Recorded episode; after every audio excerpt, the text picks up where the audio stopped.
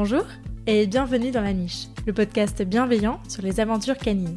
Je suis Claire et je suis ravie de vous partager aujourd'hui le quatrième épisode de La Niche. La Niche est un podcast qui aborde les thèmes divers et variés qui entourent le monde canin et qui se veut bienveillant, inspirant, construit et positif.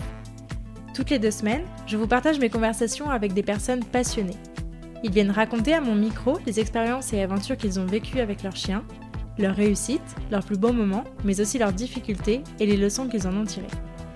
Aujourd'hui, je suis ravie de vous partager ma conversation avec Ophélie. Ophélie est infirmière et passionnée d'aventure. Dans cette discussion, elle nous raconte son parcours avec Néa et leur récit de voyage.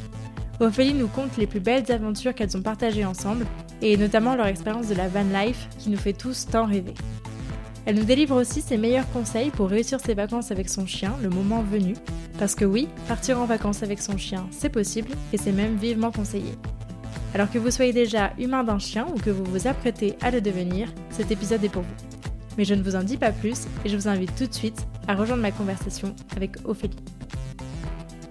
Salut Ophélie Salut Tu vas bien? Ça va super. Et toi? Oui, ça va bien, merci. Merci beaucoup d'avoir accepté mon invitation pour euh, enregistrer sur le podcast.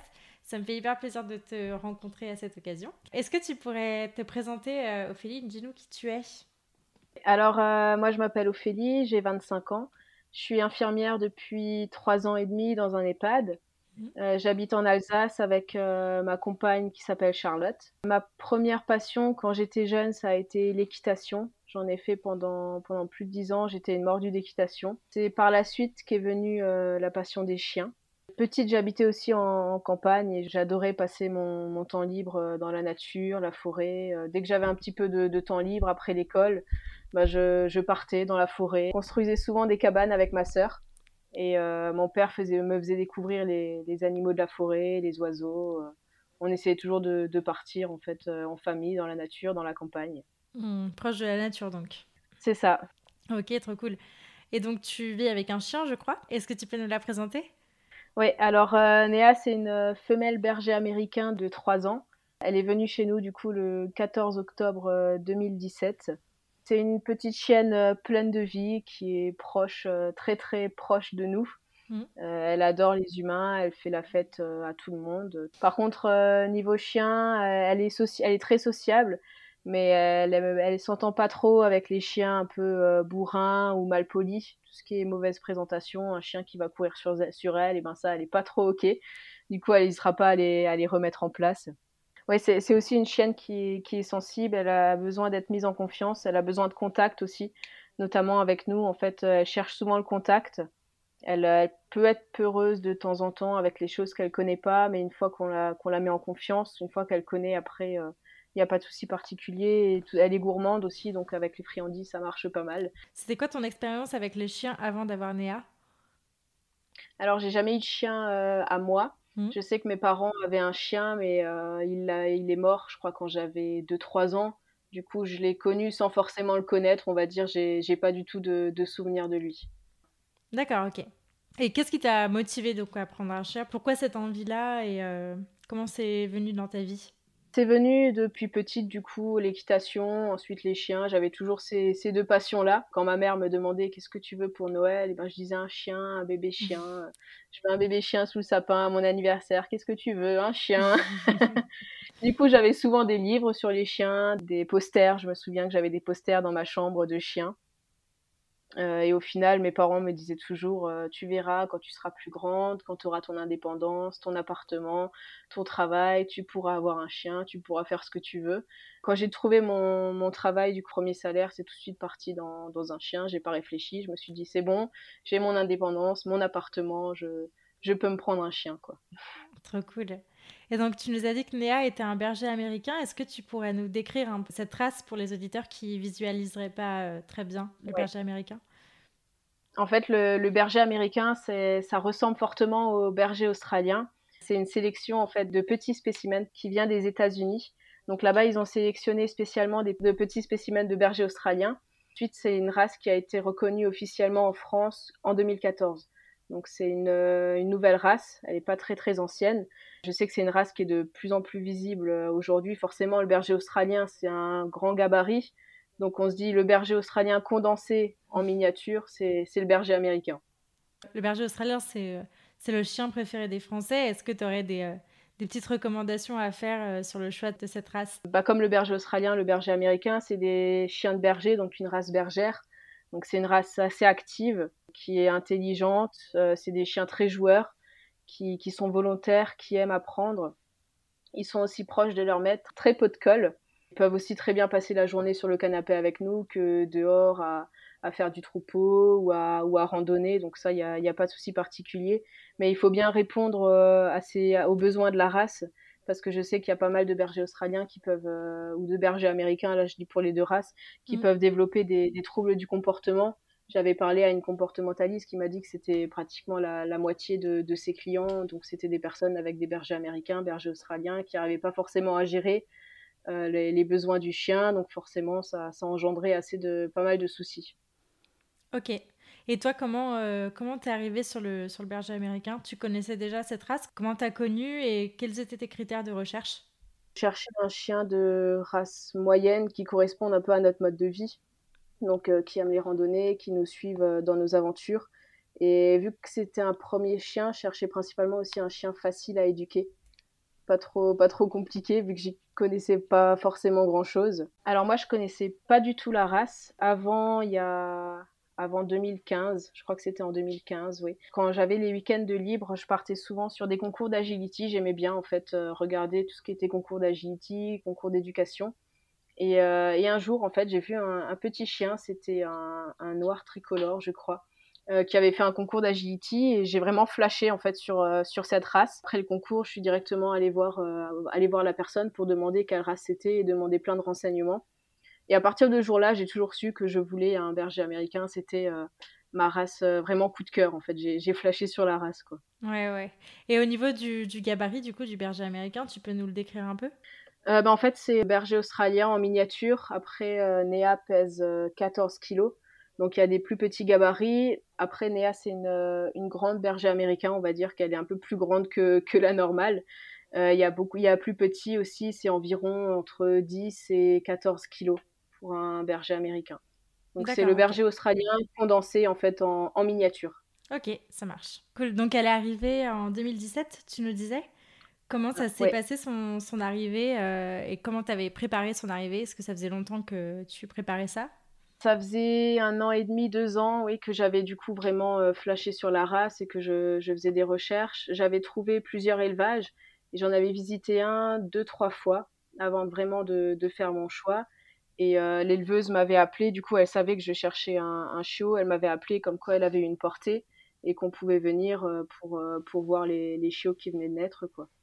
Et après on l'a cherché, elle avait deux mois et demi. Et bah, je me rappelle comme si c'était hier. Je l'avais sur les genoux dans la voiture, j'ai pleuré de joie. Ma compagne m'a dit Ça y est, tu l'as ton chien. Et là, je l'ai juste regardé et j'ai fondu en larmes. Quoi. Trop cool. Et comment s'est passée son éducation Alors, tu me disais que c'était un chien plutôt facile, euh, plutôt facile de ce côté-là. Comment ça s'est passé pour vous? Bah après, je, je sais pas si on peut appeler ça une chance, mais on n'a pas eu trop trop de soucis euh, avec Néa. Elle nous a pas pas forcément détruit beaucoup de choses quand elle était chiot, à part, euh, bah, elle nous avait détruit quoi, une lanière de, de, sac à dos ou des chaussons, mais bon, je trouve que c'est, c'est à peu près standard, on va dire. Oui. euh, non, il n'y avait pas, pas trop de soucis particuliers. Après, je me suis beaucoup renseignée sur Internet, dans les livres, euh, l'éducation, la sociabilisation, euh, la solitude, tout ce qui est signe d'apaisement aussi. Mmh. j'avais pris des vacances pour, pour l'accueillir. J'avais deux semaines de vacances aussi quand elle est venue. Et je me rappelle que pendant ces deux semaines de vacances, pour lui apprendre la solitude, on était encore en appartement et je sortais dans le couloir. Je fermais la porte, je faisais tout comme si je partais et j'attendais cinq minutes dans le couloir, je la félicitais et petit à petit, j'augmentais un petit peu euh, le temps où je la laissais seule. Quoi. Ah ouais, trop cool. Donc, euh, tu t'es hyper impliquée dès le début, donc. ouais, ouais, ouais. Et est-ce que tu as eu recours à de l'aide extérieure sur certains, sur certains points ou tu n'as pas eu besoin? Bah alors j'avais fait euh, des cours d'éducation quand elle était chiot dans des clubs canins. Ouais. Mais au final, j'ai fait peut-être euh, même pas six mois là-bas parce que j'ai arrêté. C'était pas forcément dans mes valeurs et pas en accord, on va dire, avec, euh, avec mes méthodes d'éducation. quoi. J'adhérais pas, on va dire. Ok. Du coup, j'ai arrêté. Et après, par contre, on a fait un petit peu d'agility. Et là, c'est vraiment euh, Néa qui montrait qu'elle s'éclatait pas vraiment là-dedans. C'était pas du plaisir pour elle. Du coup, je me suis dit, ça sert à rien qu'on en fasse.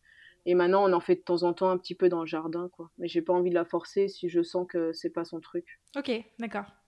Ouais, c'est vrai qu'on pourrait penser, euh, enfin, c'est que berger américain, on se dit, bon, l'agility, ça doit être, euh, ça doit être son truc, et en fait, elle aime pas plus que ça, quoi. Bah, au, final, c'est pas son truc, non. Ok. On va rentrer un peu plus dans le, dans le cœur du sujet. Sur Instagram, tu partages euh, pas mal de voyages avec, euh, avec Néa. Est-ce que tu pourrais nous dire ce que ça signifie pour toi, le voyage? Pour moi, le voyage, c'est principalement partir à la découverte, euh, découvrir de nouveaux endroits, se ressourcer, découvrir des, des, nouveaux paysages. Puis dans le milieu hospitalier, donc j'ai aussi besoin un petit peu de lâcher prise, mm. de souffler, comme on dit. Et je sais que le voyage m'aide beaucoup aussi à me recentrer sur l'essentiel. C'est, bah, en fait, c'est une source d'enrichissement inépuisable, je trouve. De découvrir aussi les différentes cultures, différentes coutumes, ça permet de s'évader. C'est une vraie addiction. Ouais, ouais. Je, je, sais que tu voyages euh, notamment beaucoup en van. Est-ce que euh, tu pourrais euh, nous définir un peu ce que c'est que la van life? Je sais que ça fait rêver beaucoup de gens, notamment depuis le premier confinement, parce que c'est un peu la liberté ultime. Est-ce que tu pourrais nous définir un petit peu ce, courant-là de la van life? La van life, globalement, en fait, c'est le, fait de vivre dans un véhicule à l'année, quelques semaines le week-end. Un véhicule aménagé pour y vivre avec le, minimum. Et les valeurs de la van life, pour, pour moi, après je parle pour moi, pour moi c'est vraiment une connexion avec la nature. Tu as le, sentiment de liberté, en fait, tu vas où tu veux, quand tu veux, c'est la liberté au volant et on peut partir euh, sans contrainte, on va dire, sans pouvoir, euh, sans avoir le besoin de réserver. Euh, on peut vraiment partir comme ça sur un coup de tête où on veut, quand on veut. On a notre petite maison avec nous et voilà. Trop cool. Et donc, est-ce que tu peux nous raconter bah, l'histoire de ton van Pourquoi avoir choisi le van et nous raconter un peu tout ça? Alors du coup, nous, notre, notre van, il a un petit prénom. Cool. on l'a appelé Billy. Alors pourquoi, je ne sais pas trop. C'était un petit nom comme ça, on cherchait des noms. Du coup, c'est un T4 Volkswagen vert euh, de 1996. Il est plus tout jeune. Ça fait un an et demi qu'on l'a acheté. Ça faisait un petit moment aussi où on se posait des questions. Tiens, pourquoi pas euh, prendre un van Et puis, depuis qu'on avait Néa, on se posait encore plus la question. C'était plus pratique pour nous aussi. Mm. Euh, et après, on l'a trouvé du coup sur une, une, plateforme sur Internet et on s'est lancé dans l'aventure. Il était par contre déjà aménagé par un particulier. Euh, parce qu'on avait, on n'était pas forcément bricoleuse, on va dire aussi. On n'avait pas envie de se lancer tout de suite sur, euh, sur un chantier. Et euh, après, on, pourquoi pas maintenant un prochain ou d'ici quelques années aménager un, van nous-mêmes. Ouais, et l'aménagement qui était déjà en place vous, vous convient? Enfin, c'est, oui, oui, Ah oui, il est, il est, top. Mais après, maintenant, depuis qu'on a ce van-là, on a des idées d'aménagement. Si on veut construire, enfin, on a forcément plein d'idées. Donc on se dit pourquoi pas euh, la, prochaine fois construire euh, notre propre van. Et alors comment ça se passe euh, les, les voyages en van avec Néa? Est-ce que comment ça se passe par exemple le choix des destinations notamment? Principalement en fonction de nos envies, nos moyens. Mmh. Néa aussi forcément si elle, elle aime pas forcément la ville, on va pas aller à Paris ou enfin la van life à Paris, je pense pas que ça fait trop rêver. Donc c'est vraiment en fonction de nos envies. Sur, et aussi en fonction de bah forcément l'année dernière, on va dire que c'est pas c'était pas l'année euh, propice au voyage. Du coup, on est resté en France. On n'allait pas partir à droite à gauche en Europe, quoi. Et donc, c'est quoi vos destinations de, prédilection? Est-ce que vous avez des projets euh, plus loin? Quelle, euh, quelle, destination vous avez déjà fait? Bah Avec le van, on, a fait, on était descendu en Ardèche pendant une semaine. L'année dernière, on a pu faire quand même la Bretagne, la Normandie. On est parti pendant deux semaines. Et après, on fait souvent, vu qu'on est à côté des Vosges, on a la chance euh, de pouvoir partir euh, dans les Vosges euh, assez, assez régulièrement, les week-ends, ou même partir un soir comme ça, sur un coup de tête, dormir dans une clairière, voir le lever de soleil. c'est trop top, ça fait rêver. Et vous avez des projets futurs de, de voyage avec le van? Alors, on aimerait beaucoup faire les, les Dolomites. C'est ce qui était prévu l'année dernière, qu'on a laissé finalement tomber. Mmh. le sud-ouest, la dune du Pilat, la Haute-Savoie. On a, beaucoup, on a beaucoup de projets. On essaye pour le moment de faire des projets principalement en France parce qu'on a peur de se, de se faire avoir forcément. Mm. Et après, peut-être plus tard, euh, ce qu'on aimerait beaucoup, c'est le Portugal ou la Croatie. Partir, mais là, ce serait carrément euh, six mois, euh, un an, je pense. Donc, voyage à long terme, un jour. Oui, c'est ça. Un jour peut-être, on espère. Trop cool. Et alors, comment ça s'est passé euh, avec Néa, notamment le, premier départ que vous avez pu faire avec elle et aussi les premières vacances Il y a eu, oui, un, ça. Il y a eu un temps euh, sans van aussi? Bah, ça fait trois ans qu'on a Néa et on est parti une fois sans elle. C'était pour aller en Thaïlande. Forcément, on n'allait on allait pas l'emmener. Mais autrement, c'est vrai qu'on l'emmène partout. On avait aussi fait euh, le Jura. Bah, le Jura, c'était nos, nos premières vacances, du coup, avec Néa. Euh, on avait loué un petit mobilhome dans un, dans un camping pas trop loin des cascades du Hérisson. Ouais. Et là, c'était moi qui étais principalement stressée. Je me posais beaucoup de questions, quoi emmener, euh, comment Néa va réagir, parce que forcément, on ne sait pas trop comment elle, elle va réagir. Et j'avais peur de transmettre mon stress à la chienne. du coup, c'était un petit peu folklorique. Elle avait quel âge? Elle avait, je crois qu'elle avait 8 mois. D'accord. Elle avait pas encore un an. Et j'avais préparé un sac euh, avec tout et rien. Je crois que j'avais emmené à chaque fois des affaires au cas où, au cas où. Mais bon, vaut mieux trop que pas assez, comme on dit. Et au final, ça s'est super bien passé. Elle a découvert le mobilhome. Après, on avait fait une, une, belle randonnée. Elle était fatiguée le soir. Elle a dormi. Tout le monde était détendu. On a pu profiter un maximum des, des vacances. Juste le soir, de temps en temps, elle pleurait un petit peu. Bon, forcément, c'était un environnement qu'elle qu'elle connaissait pas trop on l'a prise avec nous et après elle s'est vite adaptée aussi. Après, euh, les, sur les départs en van, euh, comment ça se passe? Elle, euh, elle supporte bien la voiture déjà, j'imagine? C'est quand même un, bah, un, point important. C'est vrai. Bah, la voiture de base, elle, elle, supportait bien. Après, les premiers trajets en van, c'était ouais, les 5-6 premiers trajets. En fait, dans le van, du coup, on est assise à l'avant et elle, elle est assise à l'arrière. Et du coup, il y a un espace un plus grand espace entre nous que si elle était dans la voiture à l'arrière. Du coup, je me, elle pleurait de temps en temps ou elle euh, tremblait. Les premiers trajets, je les faisais à côté d'elle mmh. pour qu'elle soit habituée. Et au final, après, elle a, je pense qu'elle a fait un renforcement positif sur le van. Pour elle, le van égale euh, partir, égale euh, découvrir, égale la nature. Donc, au final, maintenant, elle rentre volontiers dans le van, elle se couche, elle attend qu'on parte. Quoi. Ouais, elle l'a associé à, à, des vacances positives, à des trucs. ouais, c'est ça. Vraiment une chose positive, c'est ça. Ouais. C'est ça. Elle sait que, que quand on part en van, bah, c'est la nature. Elle nous a rien que pour elle aussi, donc ça, elle est contente. et qu'elle va rester avec nous pendant un week-end, une semaine. Du coup, je voulais parler un peu des, avec toi des, des, vacances avec son chien. Euh, pour toi, ce serait quoi les principales difficultés qu'on peut rencontrer en voyageant avec son chien? Pour moi, la principale difficulté, c'est les endroits, pas mal d'endroits qui sont interdits aux chiens. Euh, bah, si on va dans le sud avec les plages, les réserves naturelles, euh, il y, a des restaurants aussi qui acceptent pas forcément les chiens. Au niveau du chien aussi, je pense qu'il faut s'adapter. Il faut bien connaître son chien. Par exemple, on va pas l'emmener, euh, le mettre en difficulté et l'emmener dans, dans, la foule. Si notre chien il supporte pas la foule, ça va être une contrainte pour lui comme pour nous et aucun des deux au final va prendre plaisir. L'autre difficulté aussi, je pense que ça doit être, euh, bah, nous en van comme euh, en appartement par exemple, laisser seul le chien. Si on va aller faire une visite d'un musée, est-ce qu'il gère la solitude? Est-ce qu'on peut le laisser seul dans l'appartement? Est-ce qu'il va pas détruire? Et au niveau du van, c'est pareil. Déjà des endroits qui sont interdits aux chiens, on n'y va pas. Et quand on va faire les courses, on essaye de pas, pas forcément la laisser seule dans, seul dans le van. Et aussi au niveau des chaleurs, quand il y a des fortes chaleurs, forcément la température dans le van, elle augmente euh, assez vite. Du coup, on essaye un petit peu de, de gérer tout ça et de pas la laisser seule. Donc, ça peut être aussi une petite difficulté pour nous, mais on, s'adapte. Oui, bah c'est vrai que par exemple, moi avec Charlie, on a pas mal de, de, soucis de gestion de la solitude.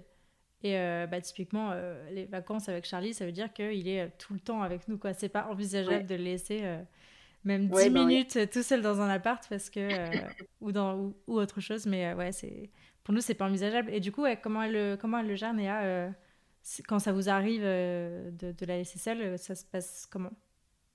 Bah, ça, ça, nous est déjà arrivé de la laisser seule. Oui, au final, ça s'est très bien passé. C'était plus moi, encore une fois, qui, qui stressait à ce niveau-là. Euh, et je me rappelle qu'on avait utilisé une application à l'époque avec ma copine où, en fait, on pouvait laisser un téléphone dans l'appartement et prendre l'autre téléphone pour, euh, en fait, connecter les deux téléphones ensemble pour faire comme une caméra. D'accord. Et du coup, on avait connecté ça. Et euh, ironie de l'histoire, au final, on était parti euh, dans un restaurant en montagne. On n'avait plus de réseau, donc j'ai même pas pu regarder ce qu'elle faisait. et on était rentré le soir. Au final, elle s'était endormie sur le canapé. Après, je lui ai laissé aussi des jouets d'occupation. Je lui ai fait des, des kongs fourrés aussi. Et euh, elle a l'habitude, à chaque fois, elle a son petit kong, elle se met sur le canapé et elle s'endort tranquillement. Donc je pense que ça, c'est quand même un, un, des points importants aussi si on veut partir en vacances et laisser seul son chien. Il faut bien gérer la solitude. C'est vrai que toutes ces petites difficultés qu'on peut rencontrer en vacances, malheureusement, on voit beaucoup, enfin, on voit chaque année une recrudescence des abandons dans les refuges. Est-ce que tu pourrais nous en parler C'est vrai qu'a priori, ça peut sembler difficile d'amener son chien en vacances. Toi, c'est quoi ton ressenti par rapport à ça? Ça a été une question d'amener ton chien en vacances ou, euh, avant de prendre Néa, avais, euh, tu t'es dit bah j'ai cette solution de, secours au cas où Comment ça se passe? Tu l'envisageais déjà? Bah, sur le coup, on s'est pas forcément trop posé de questions parce que pour moi, c'était pas forcément envisageable de pas l'emmener en vacances avec nous. Ouais. Euh, part pour, comme dit, pour la Thaïlande où là, bah, vraiment, on n'allait pas l'emmener. Du coup, j'avais forcé, enfin, avant d'avoir Néa, j'avais déjà, moi, c'est mes parents qui, qui, gardent la chienne quand on part en vacances et euh, ils étaient déjà au courant. J'avais déjà la route de secours si vraiment euh, il nous arrivait quelque chose ou on voulait partir loin. Ils nous ont dit ok c'est bon, on garde la chienne. Après je sais qu'il y, a des chenilles, il y a plein de, familles aussi qui accueillent les chiens, des personnes, euh, des éducateurs spécialisés qui, accueillent les chiens pendant une semaine, deux semaines, des clubs de vacances pour les chiens on va dire. Mm. On pense souvent que, que, partir avec son chien, on a peur d'être freiné dans les activités, de ne pas pouvoir faire faire des choses, mais moi j'ai pas, j'ai pas mal d'exemples où on a, fait, on a fait plein de choses finalement avec Néa qu'on n'aurait peut-être pas fait si elle n'avait pas été là. On a fait, euh, ben, on est descendu les gorges de l'Ardèche en canoë pendant toute une journée, ça c'était génial. Trop cool. on a visité des grottes aussi en Ardèche qui acceptaient les chiens. On, a fait, euh, on avait fait Marseille aussi quand elle était jeune et euh, on avait fait un tour en bateau pour aller voir les, les calanques à Marseille. Et au final, Néa s'était endormie sur nous. Je pense qu'elle avait été bercée par, euh, par les vagues. Elle s'était endormie sur nous. Tout le monde était, euh, était autour de nous. Oh là là, qu'est-ce qu'elle est mignonne. On avait fait du petit train aussi, du pédalo. Enfin, il y a plein d'activités à faire qu'on peut faire avec notre chien sans problème. Et on a toujours peur que ça soit un frein.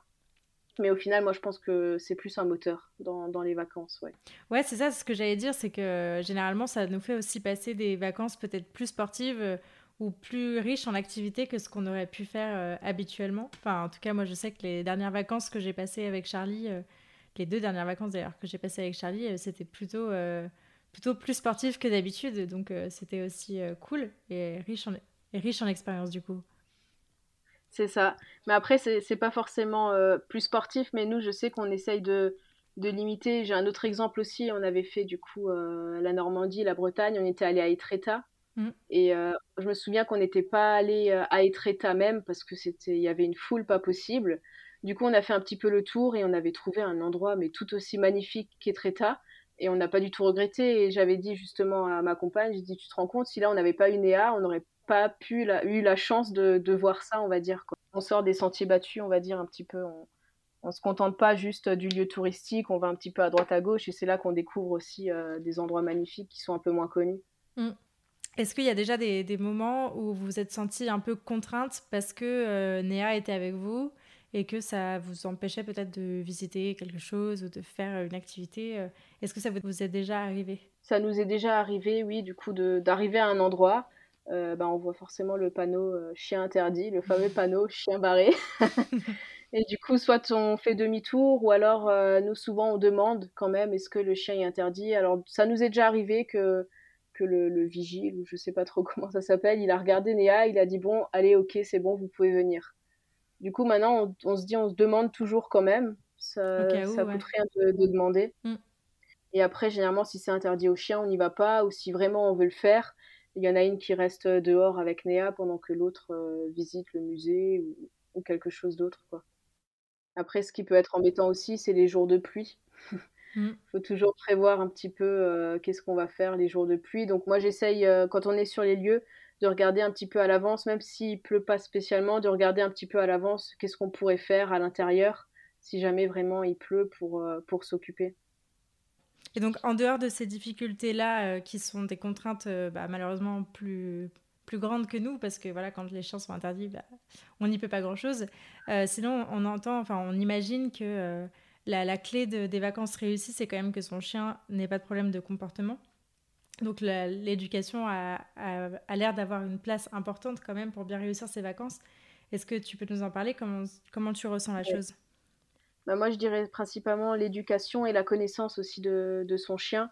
Il faut, mm. faut bien connaître son chien aussi, s'adapter aussi à lui. Comme je, je, me répète peut-être, comme par exemple, j'ai une copine où sa chienne, elle aime pas forcément la foule, elle aime pas quand elle, se sent pas à l'aise quand il y a beaucoup de monde, bah, elle va pas emmener sa chienne en plein milieu d'un marché ou, ou, en plein milieu de, de la foule ou etc. Quoi. Mmh. Donc bien connaître son chien aussi, ses réactions. Euh, par exemple, moi, je sais que Néa, les enfants, c'est pas forcément son truc. Ouais. Donc, je vais éviter un petit peu tout ce qui est euh, sortie d'école, tout ce qui est plage euh, bondée d'enfants qui courent partout. c'est forcément la mettre en échec, donc je vais pas profiter non plus. On essaie de s'adapter aussi un petit peu à son chien. Mm. Et après, au niveau de l'éducation, forcément, avoir un chien sociable, ça facilite aussi les vacances. Est-ce que tu pourrais nous raconter les plus beaux moments alors de, de voyage que vous avez partagé avec Néa en trois ans ah bah, il y, en a eu pas mal. bah, après, là, je parle des moments euh, hors van, du coup, quand on partait pas encore avec, euh, avec le fameux Billy. Ouais. Euh, quand on était à Marseille pendant les calanques, on avait fait une randonnée magnifique. Et c'était à l'époque où Néa, du coup, elle avait 7-8 mois. Et au final, on s'était embarqué dans, dans, une randonnée avec des chemins escarpés, rocailleux. Enfin, c'était un petit peu la catastrophe. Et on avait dû la porter sur les épaules. on avait dû faire la remontée avec euh, Néa sur les épaules. C'était assez comique. Au final, on en garde un bon souvenir. C'est une bonne anecdote à raconter. Ouais. Euh, le bateau aussi, quand on avait fait les, les, calanques avec le bateau et que Néa s'était endormie. Sur le coup, j'appréhendais aussi un petit peu parce que forcément, euh, elle était jamais sur un bateau. Je savais pas comment elle allait réagir. C'était juste un petit tour d'une demi-heure. Je me suis dit, allez, on essaye. Et au final, euh, elle a adoré ça. Elle a été bercée par les vagues. Mmh. Donc, on en garde un très bon souvenir aussi. quand on avait fait, donc ça c'était avec cette année avec le van en Normandie, on avait fait les, les plages du débarquement. Et on était parti en vacances scolaires. Du coup, en fait, on avait la plage euh, rien que pour nous. Et c'est au moment où j'ai détaché Néa pour qu'elle euh, qu'elle court sur la plage et la voir s'éclater, courir à droite à gauche. En fait, la voir heureuse, ça m'a rendue tellement heureuse. Et c'est ces petits moments-là qui, qui, qui, restent marqués dans l'esprit. Et après aussi, moi, c'est mon petit truc à moi. Je sais pas si tout le monde le fait, mais quand on, quand on dort dans le van l'été, j'aime bien me lever généralement vers 4h30, euh, 5h du matin pour voir le lever de soleil prendre un bon café, me poser dehors et regarder le lever de soleil et admirer juste la, nature qui se réveille. Et ça, j'adore. C'est vraiment, c'est vraiment mon petit moment à moi, quoi. Ouais, ah, c'est trop cool. Ça fait trop envie.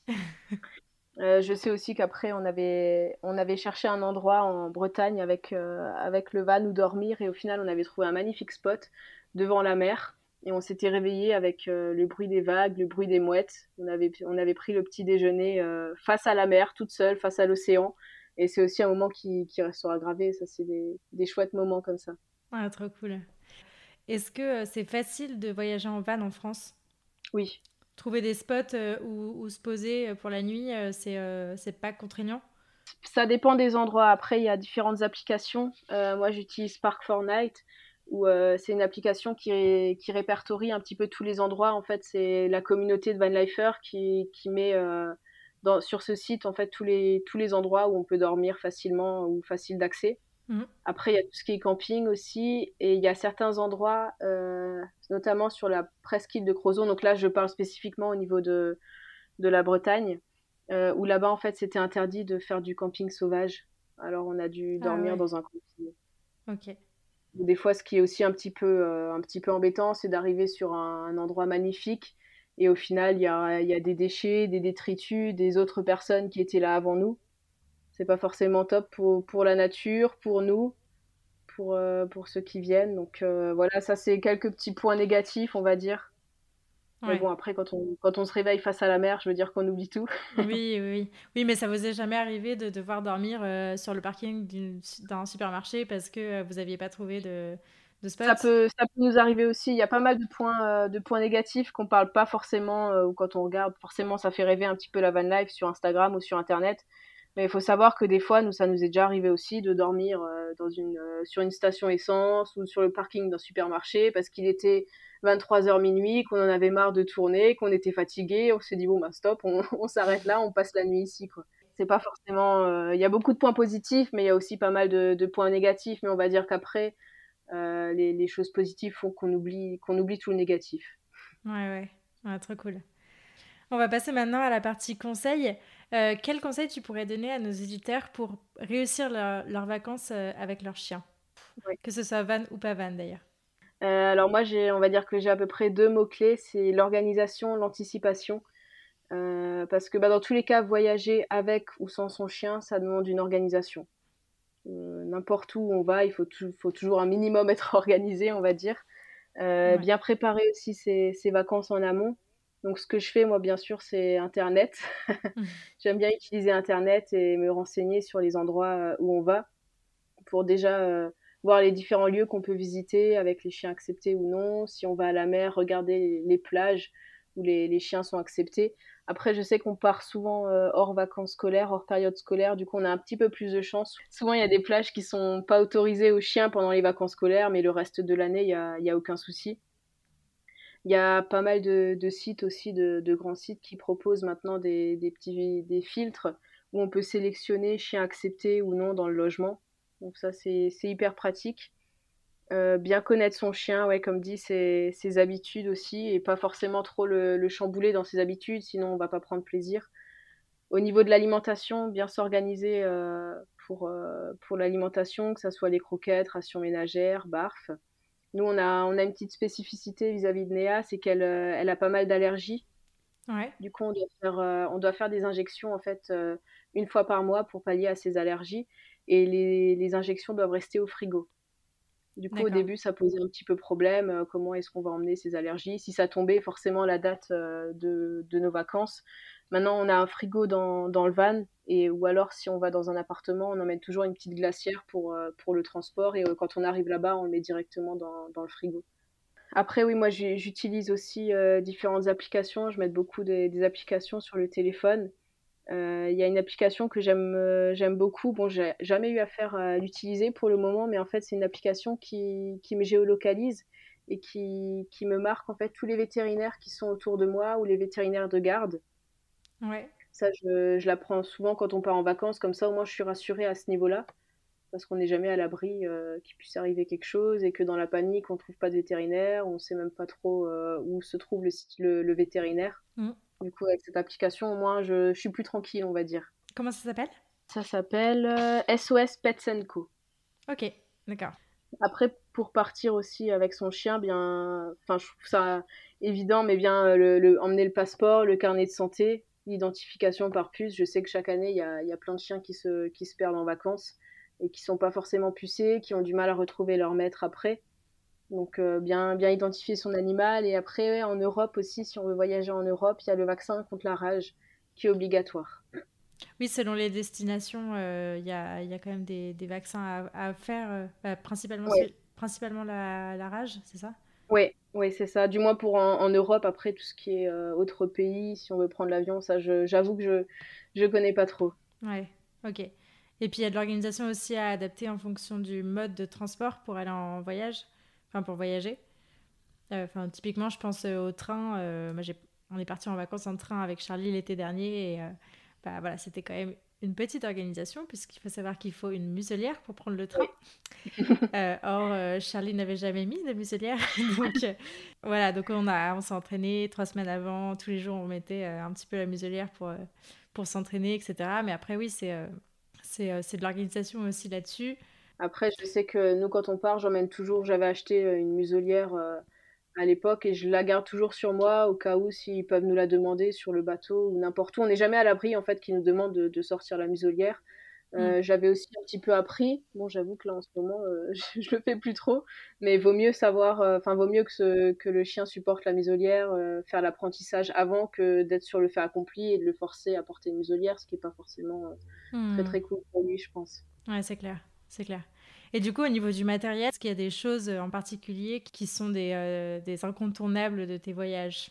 Bah Après, les, les, incontournables de mes voyages, euh, les, les, les, gros points, c'est principalement ben, la gamelle. Moi, j'emmène la gourde euh, avec de l'eau pour euh, tout ce qui est randonnée, la nourriture, beaucoup, beaucoup de friandises. c'est les vacances pour nous, mais aussi pour eux. Du coup, généralement, elle revient avec un kilo en plus. Euh, les jouets, son panier, on essaye d'emmener aussi euh, ses jouets préférés, son panier pour qu'elle ait quand même un petit peu ses, petits repères, ses habitudes aussi, si déjà elle est dans, un logement qu'elle connaît pas forcément. Mm. Euh, une trousse d'urgence aussi de premier secours, les papiers d'identité et après tout ce qui est collier, harnais, laisse, longe, notre, notre matériel de, de balade, rando. Et on adapte aussi en fonction des, des, endroits. Si on, si on descend dans le sud, si on sait qu'il va y avoir de fortes chaleurs, moi j'emmène aussi le tapis rafraîchissant, qui est bien pratique aussi dans, dans le van. Généralement, je lui, je lui, pose par terre, elle se met directement dessus. Mm. Ou le gilet de sauvetage quand on part aussi, euh, quand on va faire du canoë ou des choses comme ça, je lui mets son gilet de sauvetage. Et à contrario, quand on va dans la neige, et ben là j'emmène plus les chaussons ou des soins pour les coussiner. Il y a différentes choses à savoir aussi en fonction euh, de la destination. Par exemple, si on va à la plage, euh, bien rincer le chien après qu'il se soit baigné dans l'eau avec, euh, avec le sel de mer. Mm. Ou à la montagne aussi, faire attention au sel, le sel de déneigement. Moi, je rince aussi de, de temps en temps les, les, pattes en rentrant de, de balade. Ou mettre une, une protection pour les coussinets. Donc en fonction de la destination, on n'emmène pas toujours euh, la même chose. Après, il faut aussi profiter un maximum euh, avec son chien, lâcher prise, euh, pas non plus se poser trop trop de questions, pas être trop stressé et vraiment profiter un maximum, découvrir avec lui. ça crée aussi une énorme complicité avec son chien et c'est ce qui fait tout le voyage aussi. Mmh. Oui, tu le disais tout à l'heure et puis moi je l'ai vécu aussi. les premières vacances, franchement, c'est hyper stressant parce que on a peur de tout, on a peur de, toutes les réactions que, peut avoir son chien. On part aussi à l'inconnu parce que forcément, on ne sait pas comment il va réagir face à telle et telle situation. Mais je pense que ouais, il faut apprendre à mettre ça un peu de côté et à profiter en fait parce que bah, c'est les vacances déjà, donc on est content d'être là. Et puis on est content qu'il soit avec nous et, euh, et ouais, c'est des beaux moments, c'est des beaux souvenirs quoi. Mmh, ouais, c'est ça. Généralement, c'est les premières vacances où on est toujours un petit peu gauche et après, euh, ça roule tout seul, j'ai envie de dire. Mm. Ouais, c'est trop cool. Je posais la question signature de ce podcast. Qu'est-ce que ça a changé pour toi d'avoir un chien dans ta vie et qu'est-ce que Néa t'apporte au quotidien? Pas mal de choses. Euh, avant d'avoir Néa, je sais que j'étais une personne euh, beaucoup plus réservée. maintenant, depuis que, que je l'ai, je sors, je sors beaucoup plus, je découvre plus de choses. Il y a des endroits que, où maintenant je vais, où je ne serais pas forcément allée sans Néa j'ose euh, aller plus loin, on va dire qu'avant je restais un petit peu dans ma zone de confort. Maintenant, j'ose sortir de ma zone de confort, elle me donne confiance en moi. Ah oui, tu as son pilier, donc... Euh, c'est ça, c'est ça, on est, on est complices, on est tout le temps fourrés ensemble. on fait tout ensemble. Et pour les vacances, euh, c'est un moteur en fait pour, pour découvrir différents endroits. Il y a des choses qu'on a fait qu'on n'aurait pas forcément fait si on n'avait pas Néa bah, les, randonnées, des fois, on se lève plus tôt parce que pour éviter les fortes chaleurs. Et au final, c'est à ces, moments-là qu'on découvre euh, des paysages magnifiques, le lever de soleil. Euh. Alors qu'en temps normal, on ne serait peut-être pas levé aussitôt, on aurait peut-être fait la grasse matinée au lit. Du coup, je trouve que vraiment, ça permet de mieux explorer et découvrir la destination de, de voyager avec son chien. On sort des sentiers battus, on va dire. Et pour, pour nous, c'est pas du tout, euh, pas du tout une contrainte de l'emmener. Au contraire, et y a, la relation, elle est plus forte, il y a une complicité qui se, qui se crée. Et euh, après, moi, personnellement, voir mon chien s'épanouir, voir mon chien heureux, c'est ce qui me rend heureuse aussi. Carrément. Ouais, c'est trop cool. Est-ce qu'il y a des ressources que tu aimerais partager à nos auditeurs? Ça peut être euh, livres, films, podcasts, vidéos, tout ce que tu veux. Euh, alors moi, j'utilise beaucoup le, le, site Emmène ton chien. En fait, c'est un site qui répertorie un petit peu tous les restaurants, tous les endroits, les activités où il y a les chiens qui sont acceptés. Mm. Donc, euh, et en fait, on peut, on peut géolocaliser l'endroit où on va à peu près et euh, on a plein de petites icônes qui s'affichent et on peut choisir en fait les, activités qu'on veut faire. Et je trouve, je trouve que c'est un site vraiment génial pour, euh, pour partir avec, avec son chien. C'est un, incontournable si on veut partir avec son chien. Si j'utilise les groupes de partage sur Facebook, notamment le, le, site location de vacances Chien Bienvenue, en fait, c'est des personnes qui mettent euh, leur gîte ou leur appartement en location et euh, où il y a forcément des chiens qui sont acceptés, euh, tout ce qui est dog friendly. Et j'avais trouvé pas mal de, locations comme ça. Mmh. Il y a l'application du coup SOS Pets Co, application qui répertorie les vétérinaires autour de toi. Pour tout ce qui est randonnée, j'utilise Visio Rando. Euh, c'est une application aussi euh, où pareil, en fait, on note le lieu où on est et euh, l'application va te dire tous les, toutes les petites randonnées, les grandes randonnées qu'il y a autour de toi. Donc, mmh. si tu es dans un lieu que tu connais pas forcément, si tu n'as pas de carte sur toi, c'est pratique. Pour le van, ben, je l'ai déjà cité avant, Park for Night aussi, où on a pas mal d'endroits où on peut dormir, tout ce qui est camping, aires de stationnement, aires de service et endroits en nature où on peut, où on peut stationner tranquillement. Et j'hésite pas aussi après à laisser des messages aux gens sur Instagram ou sur Facebook, à leur envoyer un petit message pour des conseils quand j'ai vu qu'ils étaient là et là et que j'aimerais bien y aller. Je j'hésite pas. Généralement, je, je, pose plein de questions avant. Ok, bah trop cool. Et où est-ce qu'on peut rediriger les auditeurs qui voudraient suivre toutes vos aventures? Bah, moi, j'utilise principalement euh, Instagram, donc euh, Néaventure, où là, je, je, mets un petit peu toutes nos aventures, les bons plans, euh, la van life, des, des, photos, et j'aime bien partager par, par ce billet-là. Ouais, c'est un super compte, je vous recommande de, le suivre. Merci beaucoup. bon, bah merci beaucoup, Ophélie. Mais de rien, c'était avec plaisir. À bientôt. À bientôt. Merci. Merci beaucoup de vous être joint à ma conversation avec Ophélie et de l'avoir écouté jusqu'au bout. J'espère que cet épisode vous a plu et si c'est le cas, je vous invite à en parler à des amis qu'il pourrait aider et à le partager sur les réseaux sociaux en nous taguant néaventure au pluriel et la niche podcast. Si vous souhaitez soutenir ce projet, vous pouvez aussi me laisser une note et un commentaire sur la plateforme que vous utilisez pour m'écouter. Pour enrichir votre écoute, n'hésitez pas à visiter mon site laniche-podcast.fr.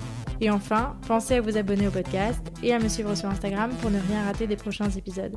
Ils arrivent très vite. D'ici là, prenez soin d'eux, prenez soin de vous et je vous dis à la prochaine